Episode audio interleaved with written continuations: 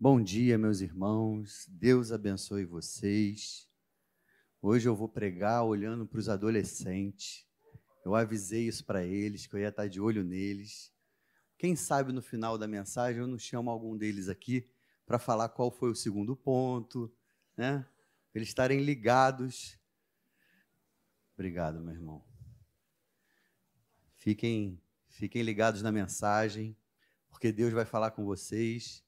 Parece clichê, né, gente? A gente, quando sobe aqui para falar, eu costumo falar isso, irmãos, eu estou pregando para mim. Mas quem me conhece vai saber assim: essa mensagem é para ele. Como que eu preciso disso? Como atualmente eu, eu ando muito irritado, muito nervoso pelas coisas da vida. E a gente às vezes precisa desencarnar um pouco, ser um pouco mais, levar a vida mais leve e esse texto fala disso. Eu vou falar hoje sobre o Salmo 137. Vou pedir para você abrir a sua Bíblia. A gente vai ter uma mensagem expositiva. Eu vou percorrer o Salmo, talvez não todos os versículos.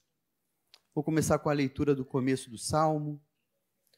Mas antes eu queria dizer o tema dessa mensagem: como devemos agir em tempos de incerteza como que a gente deve agir. Verdade, irmãos, que hoje eu não vim falar aqui de política, tá? Não quero que você feche seu coração, porque o assunto às vezes 37. O que, que eu falei? Que bom que a igreja está ligada. Salmo 37, muito obrigado. Salmo 37. Então, irmãos, hoje eu vou falar de coisas que às vezes roubam a nossa paz. Eu vou falar, esse salmo é um salmo didático. É um salmo que ele mesmo é autoexplicativo. A gente vai lendo e ele vai falando ao nosso coração.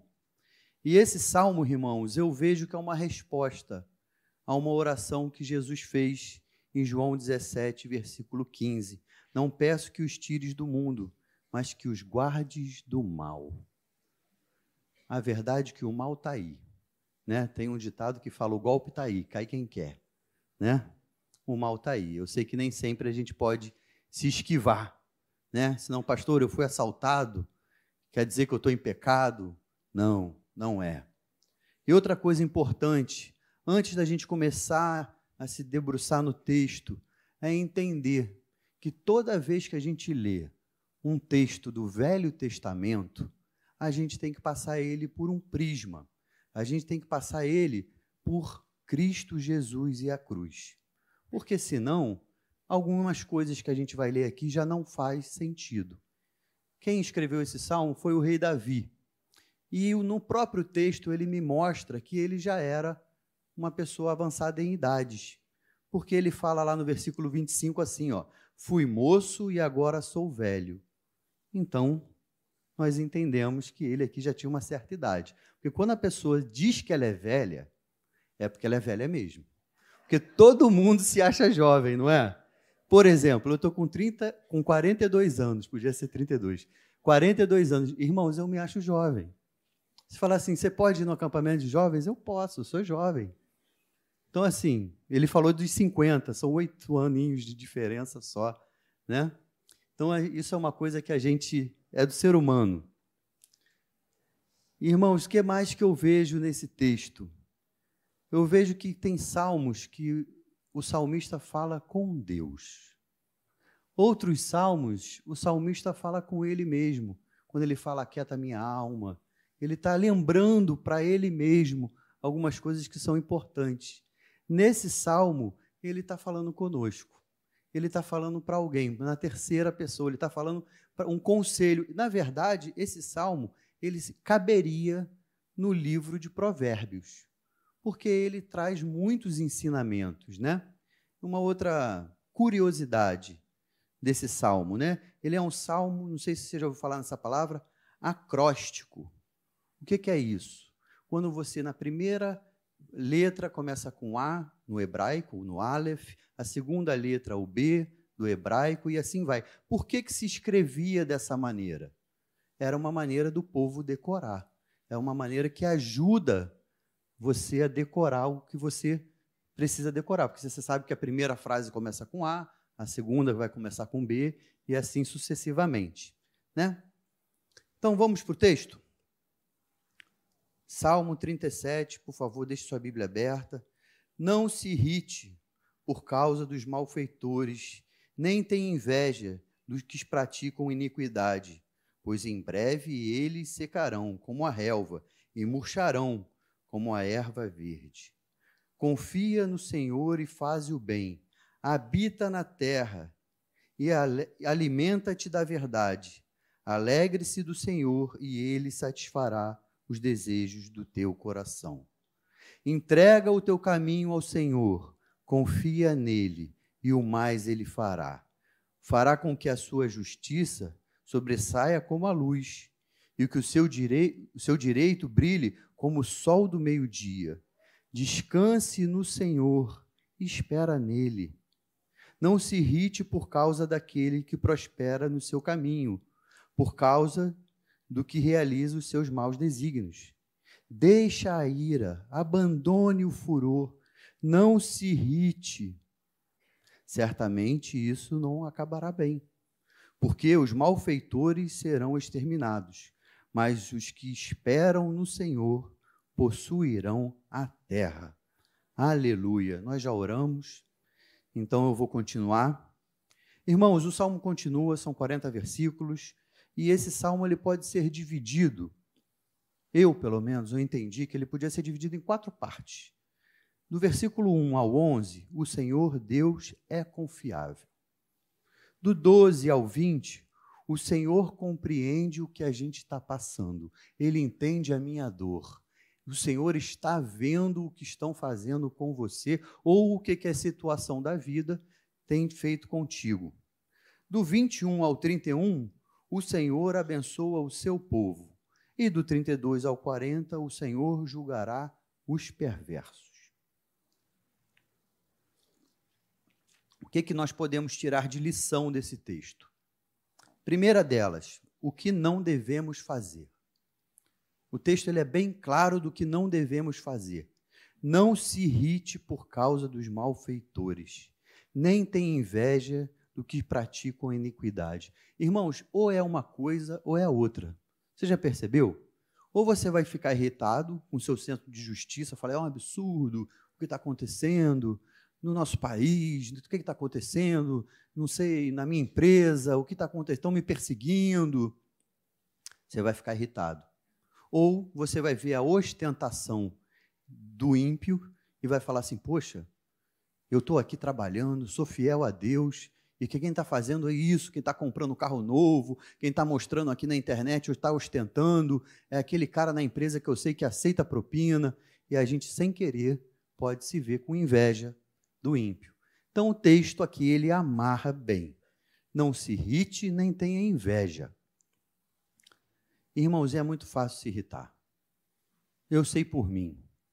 A gente olha para situações, coisas que acontecem, como eu falei aqui, eu não quero hoje é, polarizar ou falar de política, mas quando você vê uma pessoa que é, saidinha de Natal para pessoas que cometeram crimes, isso me deixa irritado. Eu, particularmente, eu acho que a pessoa que foi presa e está cumprindo pena, e às vezes porque matou a mãe, não podia sair no dia das mães, na saidinha de Natal. É o que eu penso. Eu acho errado. E a gente, se a gente começar a ficar pensando só nessas coisas, irmãos, a gente vai perder a alegria de viver. A gente vai começar a ficar angustiado. Você abre a internet, o seu, sei que você gosta de ver, TikTok, para os adolescentes, Instagram, o pessoal que tem um pouco mais de idade, Facebook, para o pessoal que é mais, tem mais idade ainda hoje em dia, está no Facebook. E a gente vai passando ali no feed e a gente vai vendo quanta impunidade. Algumas coisas eu até paro de seguir, irmãos, porque aquilo vai alimentando a gente, a gente vai, acorda de manhã, faz o devocional, abre a mídia social e aí você começa a ver um monte de coisa errada. Tem um canal aqui da Tijuca que eu ainda sigo, estou na dúvida se eu vou continuar seguindo ou não que fala informações do nosso bairro. É só assalto, gente. Vocês sabem, né? Vocês seguem também, né? É só assalto. Sabe o que acontece? Vai botando um medo no nosso coração antes de sair de casa. Eu vou sair com meu celular, não vou, vou só ali embaixo, vou deixar o celular em casa. Eu tenho um computador que é um laptop. Podia ser um computador de mesa, porque eu não tiro ele do prédio. Por quê? Medo de assalto. Se a gente não toma, já tive um computador roubado. Então, se a gente não tomar cuidado, essas notícias vão roubando a nossa paz. E a gente precisa entender que esse texto é um texto didático do rei Davi, que já tinha uma certa idade quando escreveu, e ele está me passando algumas coisas que eu preciso entender, e essa é uma delas. Não me irrite e nem tenha inveja. No versículo 8 ele continua: Deixa a ira, abandona o furor, não se irrite, certamente isso acabará mal. Irmãos, eu não quero entrar no mérito se o pessoal que estava lá em Brasília devia ou não devia fazer o que fez, devia ou não devia estar lá. Aqui não é lugar para isso. Eu quero analisar friamente o que, que acontece quando a gente fica dois meses alimentando algo no nosso coração. A gente perde a razão. Muitos ali, irmãos em Cristo, estão presos mais de mil pessoas presas. Por quê? Porque foram alimentando, foram alimentando essa ira até uma hora que todos nós temos um Hulk dentro da gente, já sabe? Todo mundo sabe que é o Hulk, né? É. Ele fica nervoso e ele vira o Hulk, né? Eu não fico verde não, mas o meu olho vai entrando para dentro da cara. Eu que sei, eu tenho um amigo meu, pastor Fabiano, que ele fala: "Calma, cara. Seu olho já está entrando. Traz esse olho de volta."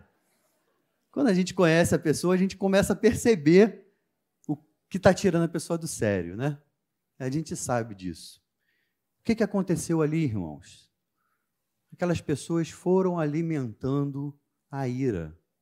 Foram, alimentando a ira. Em vez de lerem esse salmo e pegarem ele como um bom conselho, não entenderam que certamente aquilo não ia acabar bem. O texto está me dizendo isso. É a segunda vez no texto que ele fale, não se irrite. Algumas coisas ele fala uma vez só, mas depois, na sua casa, leia esse salmo todo. E você vai perceber que ele está dividido de dois em dois versículos. Não é à toa. Ele começa com um pedaço, depois ele vem mais. O ímpio faz isso, mais. E aí ele traz o que, que acontece com o homem que segue os caminhos do Senhor. Leia ele, como foi falado aqui pelo nosso professor, examinando né, o texto. Leia dois versículos, para, lê de novo, fala: Eu estou vivendo isso, Senhor, isso é para mim. Eu tenho certeza que na hora da mensagem ou na sua casa, no devocional, o Espírito Santo vai falando no nosso coração. Então, irmãos, isso é o que eu percebo que a gente não deve fazer. Eu entendo que todos aqui eu estou pregando para crentes, pessoas que gostam e amam ao Senhor Jesus. Porque se tiver alguém aqui que está chegando, que ainda não conhece o Evangelho, é exceção à regra. É ao, ao, e um dia nós fomos assim também. Né? A gente estava chegando. Todo mundo teve o primeiro dia na igreja, como começou, ou o dia que a ficha caiu. Eu, filho de pastor, fui criado na igreja. Mas teve um dia que a ficha caiu eu falei, é verdade, isso que meus pais pregavam, que eu via nas mensagens aqui, é verdade, eu quero para mim também. Mas por que, que eu devo fazer isso? Por que, que eu não devo proceder como ímpio? O texto ele vem continuando a falar aqui, ó, versículo 2, por exemplo. Pois em breve ser, eles secarão como a relva e murcharão como a erva verde. No 9, diz que porque os malfeitores serão exterminados, mas os que esperam no Senhor possuirão a terra. E aí, irmãos, como eu falei que quando a gente lê qualquer coisa do Velho Testamento tem que passar pelo prisma de Jesus, tem que passar pela lente da cruz do Calvário. O Velho Testamento, a terra prometida era Canaã. A nossa terra prometida não é mais lá em Israel? A nossa terra prometida é o céu. Quando a gente entende aqui que, que, que a sua descendência será eterna, não na terra. A gente entende que isso, pelo prisma do Evangelho, está falando já da minha vida com Jesus no paraíso. Tá? Então, sempre quando você lê esses textos, é bom você ter essa aplicação. Inclusive, muitas heresias partem quando botam o Velho Testamento, promessas do Velho Testamento, para os dias de hoje. E aquilo ali já não faz sentido daquela maneira. Né? Vamos continuar. No versículo 10 ele fala assim, ó: Mas um pouco de tempo e já não existirá os ímpios. Você procurará no lugar onde eles estavam e não os encontrará. O versículo 28. Pois o Senhor ama a justiça e não desampara os seus santos. Serão preservados para sempre, mas a descendência dos ímpios será exterminada. Irmãos, o que, que eu aprendo nesse texto? Que ele vem desde o versículo 2 e vem continuando do primeiro, no 2, no 9, no 10, no 20, no 22, no 28, no 34, no 38. Muitos versículos aqui ele vem falando. O ímpio não vai prosperar e a sua descendência também não. Irmãos, isso é sério. Por isso, nós temos que entender que quem vai julgar essas pessoas é o Senhor, não é nosso papel. E nós, como cristãos, que diz que temos que amar os nossos inimigos ou quem nos faz mal, nós temos que orar por essas pessoas para que eles conheçam a luz do Evangelho. Vocês já perceberam como que algumas pessoas nós achamos que não são dignas do Evangelho? Pastor Patrick falou disso na sua aula do EBD. Algumas pessoas a gente fala assim, não, esse aqui não tem mais jeito. E por que que para você teve? Por que que para mim teve e para ele não? Se nós orarmos e alguém pregar o evangelho para ele, ele pode se converter. Não importa qual o nível, quão baixo a pessoa já foi. O Espírito Santo está aqui para restaurar vidas. E ele pode fazer isso na vida dessa pessoa que você está pensando, nesse seu parente que fala mal do Evangelho, que zoa da sua cara, que faz piada porque você vem na igreja todo domingo. É com ele que o, Espírito Santo pode falar e pode usar você. Então não dá uma resposta mal criada. Isso não estava aqui no script, mas Deus sabe por que eu estou falando isso. Vamos lá. Então, qual em terceiro lugar, o que então devemos fazer? Aí os adolescentes, ó oito atitudes que eu tirei desse texto que eu devo fazer. Já que tem algumas que eu não devo fazer, não devo me irritar, eu não devo ter inveja. O que, que eu devo fazer? Versículo 3: Confia no Senhor, faz o bem, habita na terra e alimente-se da verdade. Aqui eu já pego quatro coisas que você precisa. A primeira coisa, confiar em Deus. Você está passando um problema? Confia no Senhor. Eu estou vendo um, um, pessoal se abanando, quero dizer que todas as máquinas estão ligadas, mas o verão chegou. Então, está quente mesmo, eu sei que está. Lá fora está o maçarico ligado, é diferente. Aqui só está quente. Né? Confia no Senhor. Agora, irmãos, vamos pensar junto aqui. Pensa comigo. Para você confiar em alguém, você precisa ter intimidade com ela. Você precisa caminhar junto, ou não é? Você confia numa pessoa na rua que chega do nada querendo te falar alguma coisa? Não, a priori, opa, o que, que essa pessoa está querendo? Isso é normal quem mora no Rio de Janeiro, né? Mas se o seu filho, se a sua esposa, se o seu netinho, se alguém que você ama chega para você falando com você, a priori você confia, né? Por que, que com o Senhor tem que ser diferente? Por que, que com o nosso Deus tem que ser diferente? Você não está confiando muito nas, nas promessas de Deus para a sua vida? Eu quero te desafiar a aumentar a sua intimidade com Deus. Que esse ano de 2023 seja um ano onde você procure ter mais intimidade com o Criador do universo. Busque Ele, leia a Bíblia, gaste tempo de oração, não espere vir à igreja para se alimentar. É impossível. Você precisa se alimentar todo dia. Então você, aqui nós estamos juntos para transbordar na vida do meu irmão. Se você vem na igreja esperando que em duas horas você enche o tanque para poder abençoar alguém, quero te dizer que você está com problema. É igual o pai que acha que quem vai educar o filho dele é a escola bíblica dominical. Impossível. Ah, nossas irmãs ali, elas fazem um trabalho de auxiliar os pais no que o pai e a mãe já faz durante a semana com os seus filhos. E ali, aqui só é mais um reforço de tudo que já tem sido feito. Então, o primeiro ponto desse nosso 3, posso chamar de 3.1, é confia. Para confiar, você precisa de intimidade. Segundo, faça o bem. Irmãos, eu lembrei de quando eu era criança, que a gente falava assim, mas todo mundo faz. Aí sua mãe fala para você assim: você não é todo mundo, né? Quem nunca ouviu isso? Mas todo mundo joga papel no chão, você se sente tentado a jogar também. Isso é do ser humano. Mas o que, que a palavra de Deus faz, fala para a gente aqui? Não importa o que o ímpio anda fazendo, faça o bem. Pratique atos de bondade. Se você puder ser generoso com alguém, por que, que você não vai ser? Seja generoso, dê um sorriso para o rapaz que trabalha no seu prédio, às vezes até num, num cargo menor de limpeza.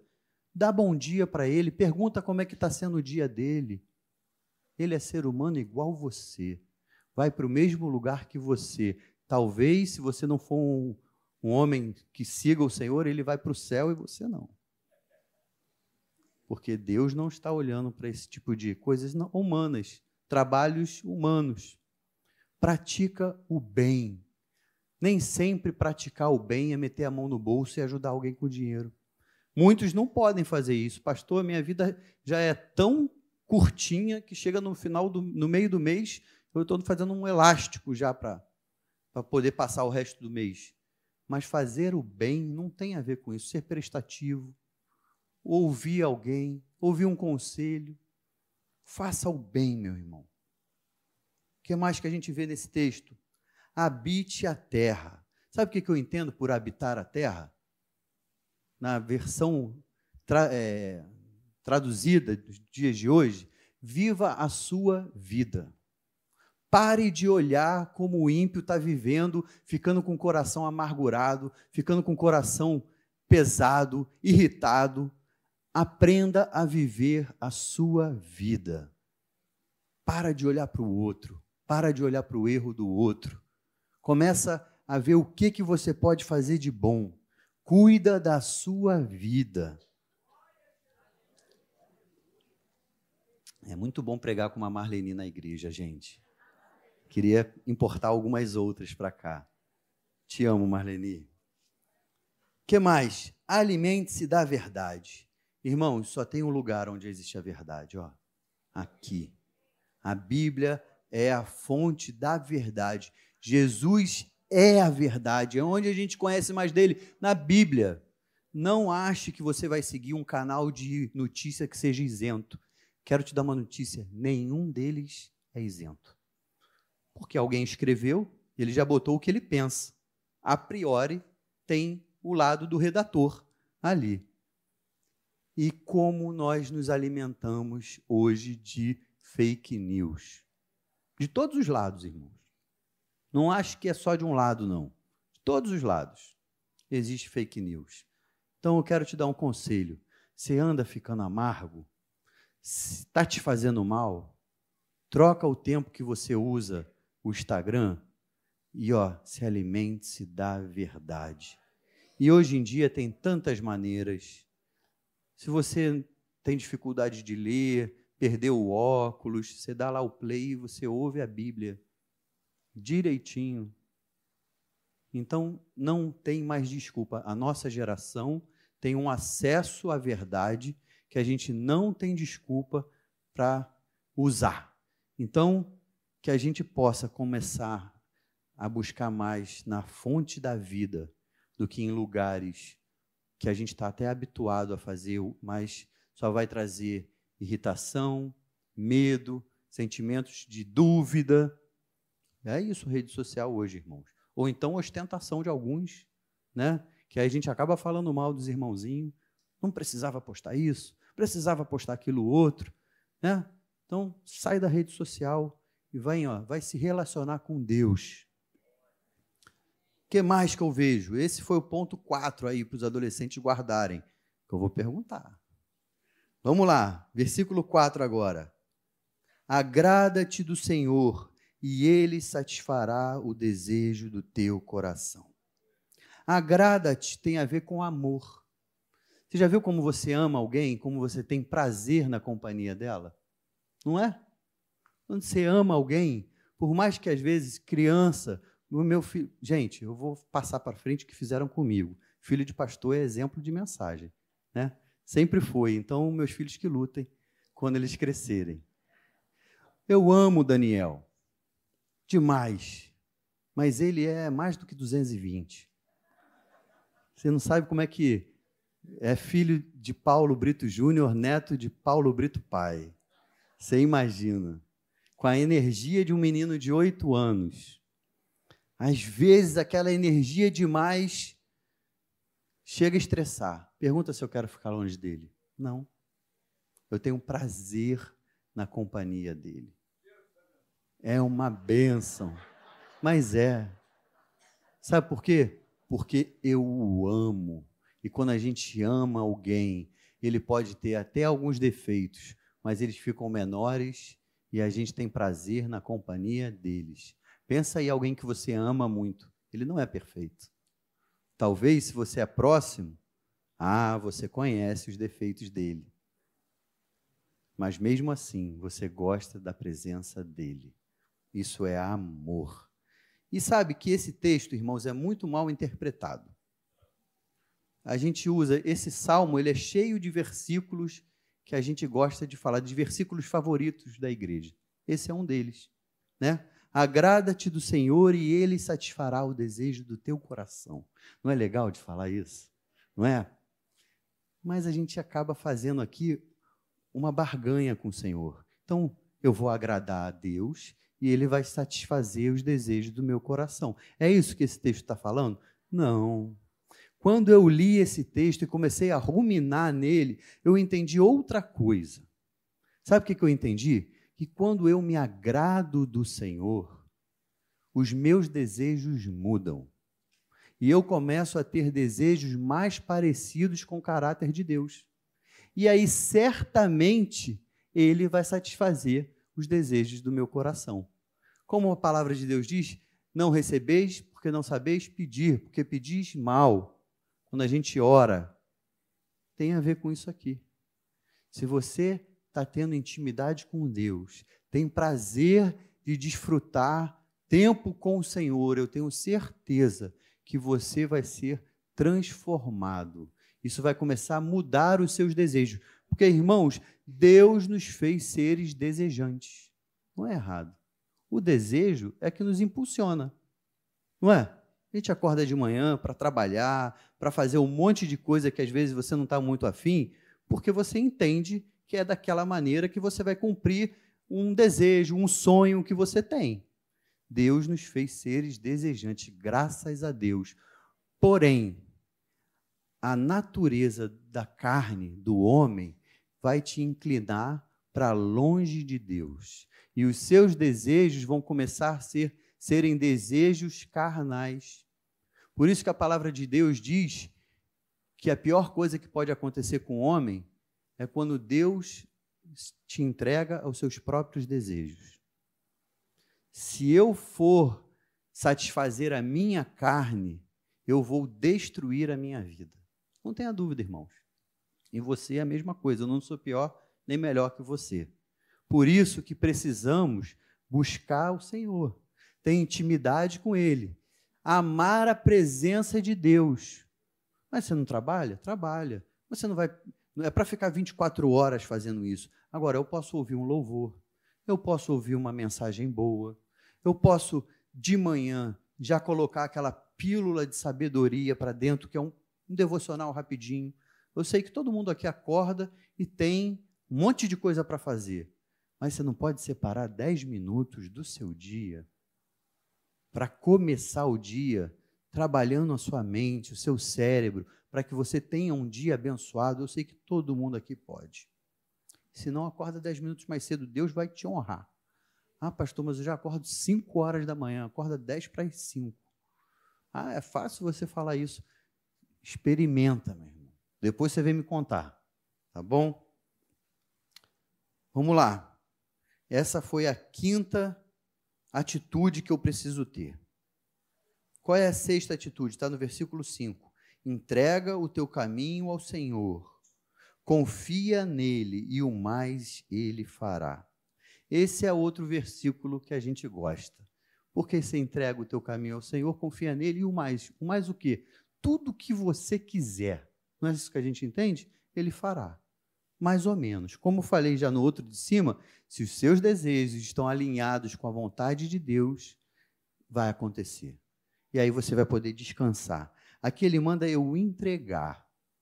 E entregar, irmãos, tem a ver com confiança.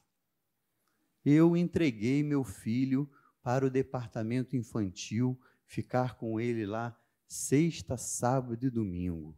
Foi uma bênção. Mas olha, você tem que confiar. Se deixar o seu filho três dias num acampamento é confiança. E por isso a nossa igreja entende isso. Tem um monte de gente lá habilitada para trabalhar, tomando conta das crianças. Se eu, pastor da igreja, não confiasse, eu ia deixar o meu filho lá? Acho que é a maior prova. Né? Porque eu posso falar para vocês, deixe o seu filho também, é porque eu faço com o meu. Né? A Dola Camp é a mesma coisa. Se você não confia que tem um grupo de monitores, de líderes que estão ali para tomar conta dos adolescentes, que criança pode até fazer besteira, mas eu acho que o, o grau de besteira dos adolescentes eles são mais articulados, né? Essa galera consegue aprontar coisas diferentes. Só o Senhor para nos dar sabedoria e revelar o que está acontecendo, mas Ele dá. Então, confia no Senhor e aí confia que é a segunda vez. E antes é entrega. Irmão, minha irmã, o que, que você está precisando entregar? Aqui ele fala: entrega o teu caminho, entrega a sua vida. Talvez você esteja precisando entregar a sua vida profissional. Entregar e confiar. Falar, Senhor, estou precisando de um emprego. Quero casar. Já achei a noiva. Agora falta só a condição financeira para casar. Entrega Talvez você tenha um filho problemático na sua casa, que está chegando na adolescência, acha que sabe mais que você, que você está tá velho, já não sabe de nada. Eu fui assim, irmãos. Isso faz parte da adolescência. É verdade, meu pai. E aí depois a gente cresce, casa e tem filho, e a gente começa a valorizar mais. A gente começa a entender o preço que eles pagaram. Quando você ia falar assim, vou num restaurante com a minha esposa. Não vou, não, vou comprar um tênis para o meu filho. Não é? Quantas vezes a gente faz isso, irmãos? Vou fazer um passeio só eu e a esposa. Não, não vou, não. Tem matrícula de colégio chegando aí. Material escolar, eu preciso investir na vida dele. E a gente começa a valorizar mais os nossos pais. Muito obrigado, tá, meu pai e minha mãe? Aproveitar que vocês estão aqui publicamente.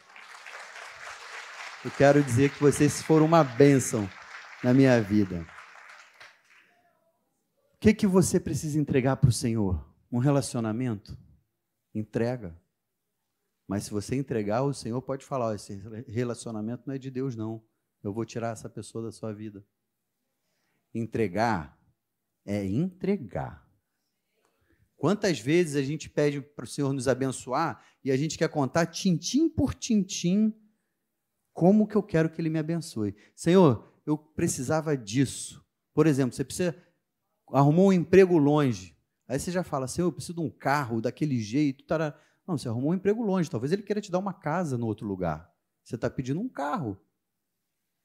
A gente não apresenta ao Senhor as nossas necessidades. A gente tenta dizer para o Senhor como que eu gostaria que fosse feito. Será que só eu faço isso? Quantas vezes eu me pego orando, tentando mostrar para Deus como que se ele podia me abençoar? Entregar não é isso. Entregar é o que o texto continua falando aqui, ó, versículo 7.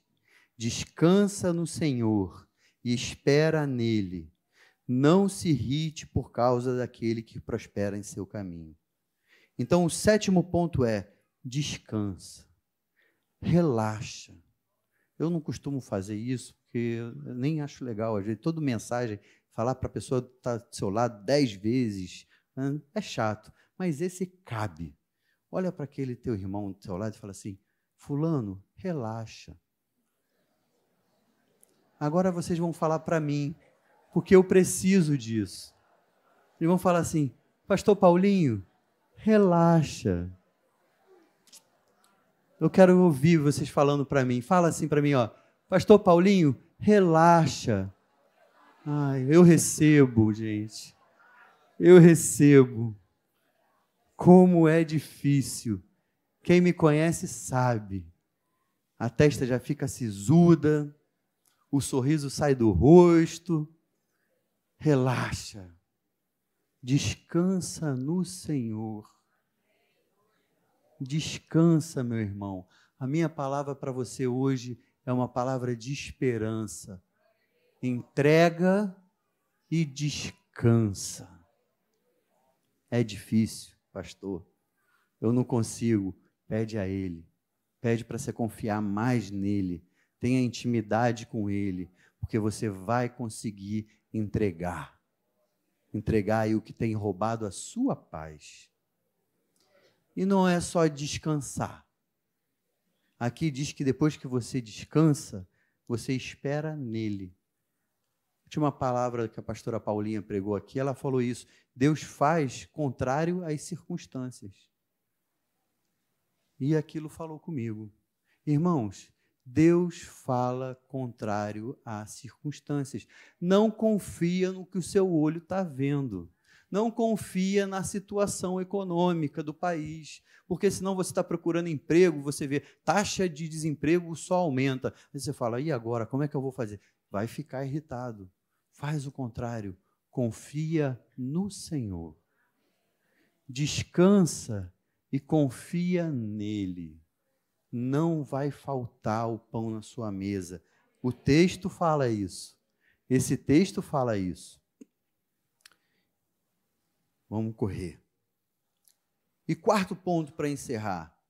E aqui, irmãos, eu não vou conseguir falar todos. Eu vou falar alguns.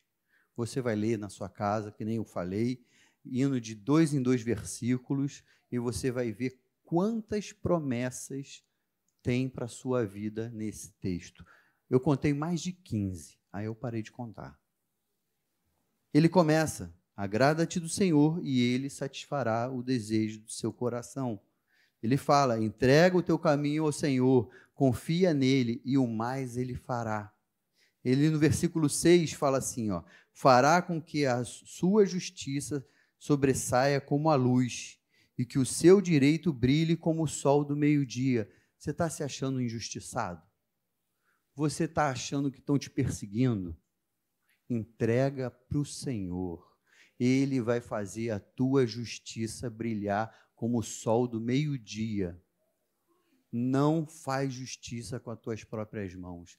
Não tenta arquitetar um plano para que você prove que você não está errado. Deus é teu juiz. Faz a tua parte. Como a palavra fala, faz o bem e o resto entrega na mão do Senhor.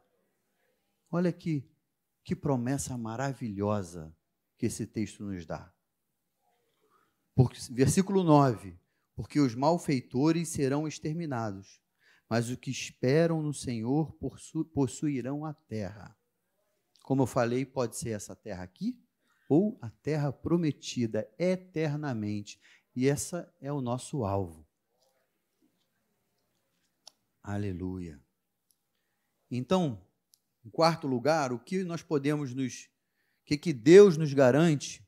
No versículo 11 ele fala assim, ó, mas os mansos herdarão a terra e terão alegria na abundância de paz. Irmãos, quer coisa melhor na vida do que a abundância de paz?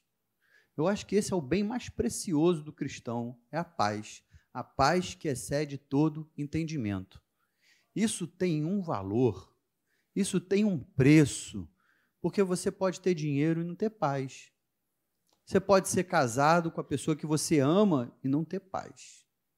Tem tantos motivos que podem roubar a sua paz. O texto aqui está me dizendo que se eu seguir esse script de coisas que eu devo fazer e coisas que eu não devo fazer, na minha casa vai ter abundância de paz. Aleluia. Olha no versículo 17. Pois o braço dos ímpios serão quebrados, mas o justo, o Senhor, o sustém. No 18. O Senhor conhece os dias dos íntegros. A herança deles permanecerá para sempre. Irmãos, você tem uma herança. Nós na ceia, nós falamos, esse é o cálice do Novo Testamento, da nova aliança. Por quê? Porque nós temos uma herança para receber. Talvez aqui na terra você tenha passado por dias difíceis. Saiba, existe uma herança eterna para você no céu. Versículo 19: Não serão envergonhados nos tempos difíceis, e nos dias da fome se satisfarão. Irmãos, que bênção aquele que busca o Senhor, o justo, não passa necessidade. O texto não está dizendo que você vai trocar de carro, nem que você vai ter carro. Mas ele está dizendo que fome você não vai passar. Esse texto é maravilhoso. Versículo 23. O Senhor firma os passos do homem bom e se agrada dos seus caminhos. Irmãos, agradar o Senhor é o nosso desejo. Agora, ele nos ajuda, porque ele firma o teu passo. Saiba, com Jesus é possível ter uma vida de santidade. Com Jesus, adolescentes, é possível ter um namoro santo. É possível ter amigos e não envergonhar o evangelho. Procure agradar o Senhor. Como é que a gente faz isso? Buscando, ó, na fonte da verdade. Mas, como seres humanos, de vez em quando, não é sempre, nós tropeçamos. E o que, que o texto fala? Se cair, não ficará prostrado, porque o Senhor o segura pela mão. Ah, meus irmãos, que certeza nós temos naqueles tropeços que acontecem. Não é quando você vai pecar querendo pecar, é quando você tropeça, o Senhor te segura pela mão. Você não vai ficar caído. Ele vai te ajudar. Quer pessoa melhor para dar a mão do que para Deus? Andar de mão dada com um Deus? Irmãos, que promessa maravilhosa. Versículo 26. É sempre compassivo o justo e empresta, e a sua descendência será uma bênção. Olha o contraste. Se na casa do ímpio a sua descendência não vai prosperar, olha o que ele nos garante, irmãos, para a nossa descendência. Será uma bênção. Então, aquele teu filho rebelde, aquela, aquele que está dando trabalho, aquela menina que está dando trabalho, olha para ela e fala assim: olha a bênção do Senhor aí, ó. Profetiza sobre a vida dela, faz a tua parte, e Deus, com certeza, vai fazer a dele. Versículo 27, já estamos acabando.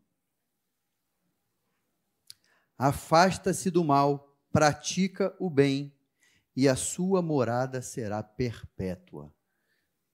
Esse salmo é didático. Quase que eu não preciso explicar nada. É só ler o texto. Ele é de fácil compreensão. Qualquer um consegue ler e tirar o que precisa desse texto. Eu vou pular alguns aqui. Você depois leia o texto todo em casa. Você vai ver quantas bênçãos existe nesse texto. Vamos para o final do Salmo 39. Mas a salvação do justo vem do Senhor.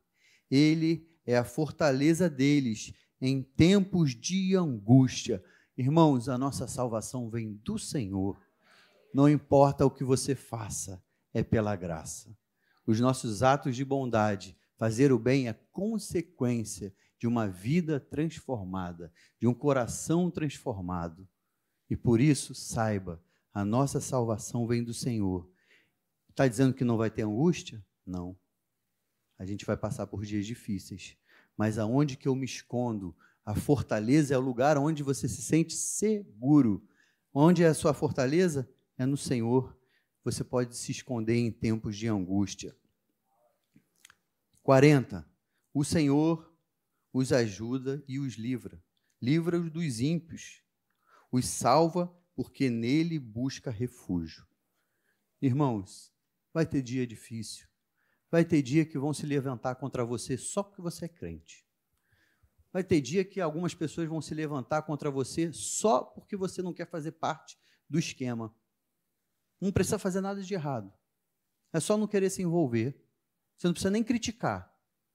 As pessoas vão querer te fazer o mal. Saiba disso. Busque refúgio no Senhor saiba que é nele que você pode se refugiar. Então, resumindo, já que é um salmo didático, vou procurar no final ser bem didático. Do que nós devemos, o que nós não devemos fazer?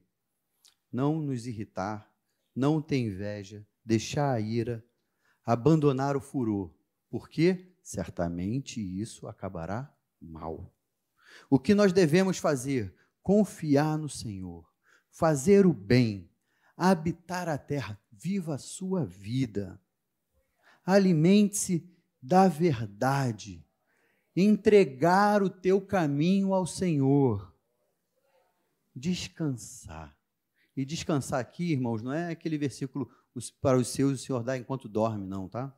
Só para ficar claro. Descansar é continuar trabalhando e tudo mais, mas aquele problema que está roubando a sua paz, você entrega. Quando você entrega, você descansa e esperar nele. Por que, que eu devo fazer isso?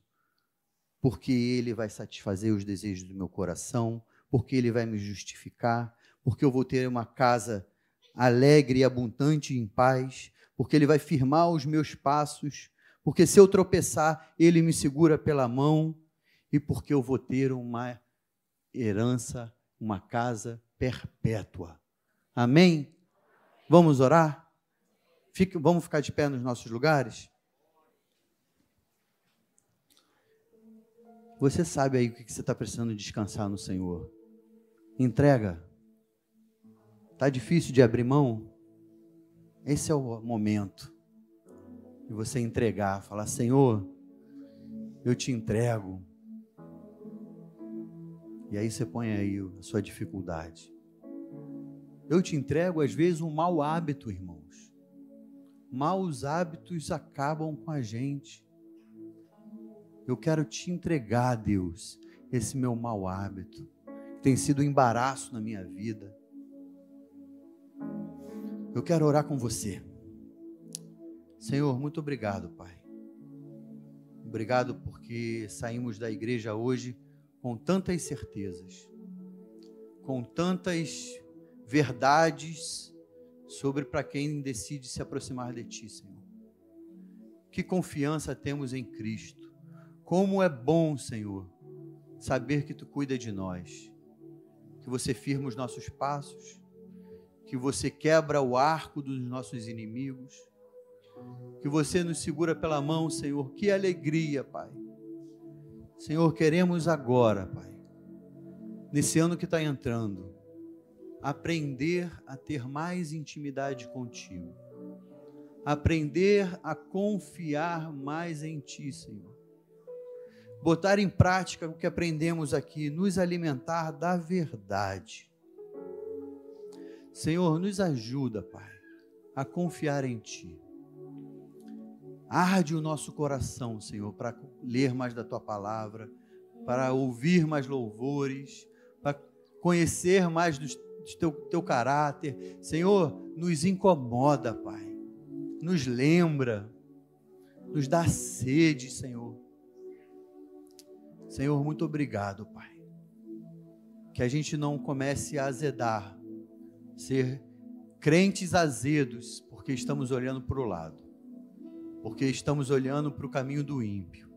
Nos ajuda, Pai, a manter os nossos olhos fixos em Ti. Nos ajuda, Pai, a não olhar para baixo, a olhar para cima, olhar para nosso Deus, o nosso Salvador, e aprender contigo, Pai. Senhor, estamos aqui imperfeitos, mas servindo um Deus perfeito. Por isso, Pai, nós queremos parecer mais contigo. Ouve o nosso clamor e que a gente possa aprender a descansar num Pai que nos ama. É o que eu te peço e já te agradeço, em nome de Jesus. Amém.